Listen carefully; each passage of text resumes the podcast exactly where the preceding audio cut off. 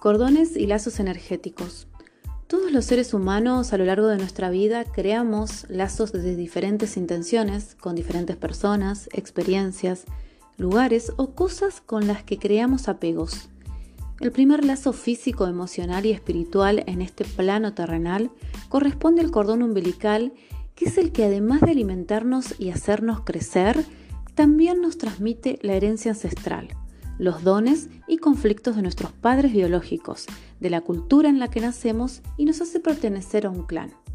Al ir creciendo nos toca crear lazos con la educación y a esto le vamos a sumar la religión, la cultura, el gobierno, la época y muchas cosas más de las cuales no tenemos control ni juicio y solo aceptamos.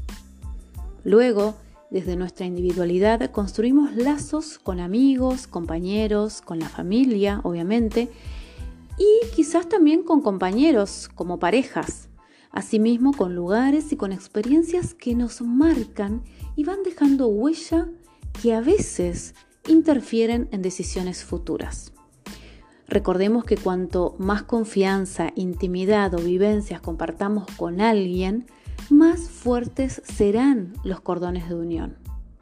Y te voy a dar un ejemplo. Puede ser esa amiga que nos decepcionó o esa pareja con la que todo terminó mal y solo nos queda el resentimiento o ese familiar que falleció y todavía seguimos sin aceptar su destino. Además de todas las ideas que hemos ido alimentando de forma inconsciente y que para nada nos dejan ser nosotros mismos o aquellos patrones que seguimos repitiendo pero que sabemos que necesitamos cortar porque son patrones que jamás nos pertenecieron, ¿sí? Con todo esto que puede parecer abrumador, están también los lazos kármicos, que aunque te parezca increíble, son conexiones energéticas o un lazo que has adquirido con una persona en una vida anterior. Sí, escuchaste bien, en una vida anterior. Es algo así como una deuda o un aprendizaje que la persona tiene pendiente.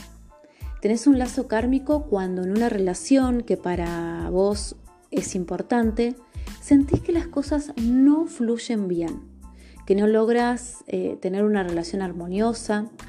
Y generalmente este tipo de relaciones se dan con las personas más allegados a nosotros.